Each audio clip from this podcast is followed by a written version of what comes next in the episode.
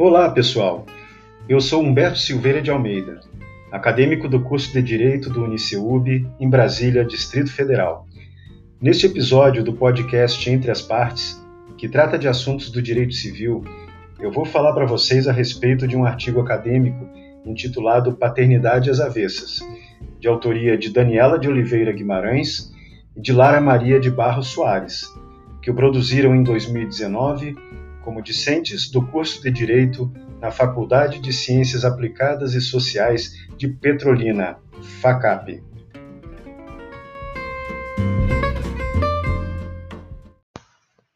O artigo discorre sobre direito de família com foco na descontinuação de paternidade e em decisões dos tribunais a respeito do assunto.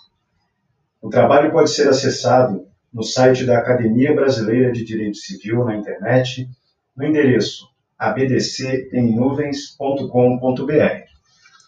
Tratando do tema descontinuação de paternidade, as autoras especulam sobre casos julgados que os tribunais entenderam tal fato cabível.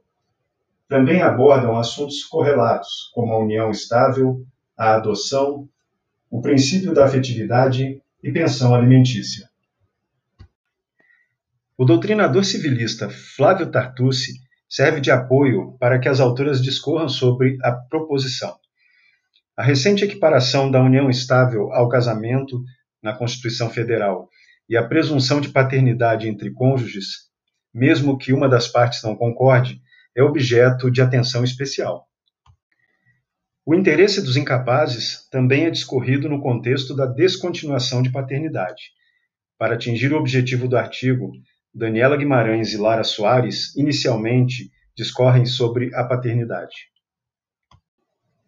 A seguir, elas abordam a mudança de entendimento dos tribunais a respeito de desconsideração de paternidade, quando o pai é induzido a erro e até mesmo quando já conviveu com a criança e com ela tinha vínculo afetivo que foi rompido pelo conhecimento do fato de não haver laços sanguíneos.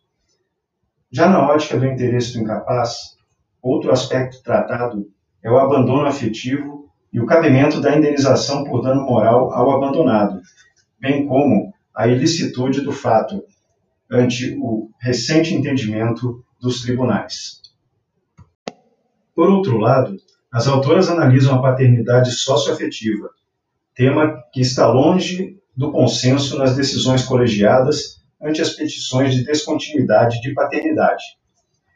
Por fim, as autoras concluem que a paternidade vai para além dos laços sanguíneos e do princípio da afetividade. Elas também inferem que os tribunais têm adotado um novo entendimento, deferindo a descontinuidade de paternidade, particularmente nos casos em que houve má-fé. Portanto, pessoal, o artigo nos apresenta aspectos atuais e relevantes sobre o direito familiar e merece ser lido. Um abraço e até o nosso próximo episódio do podcast Entre as Partes.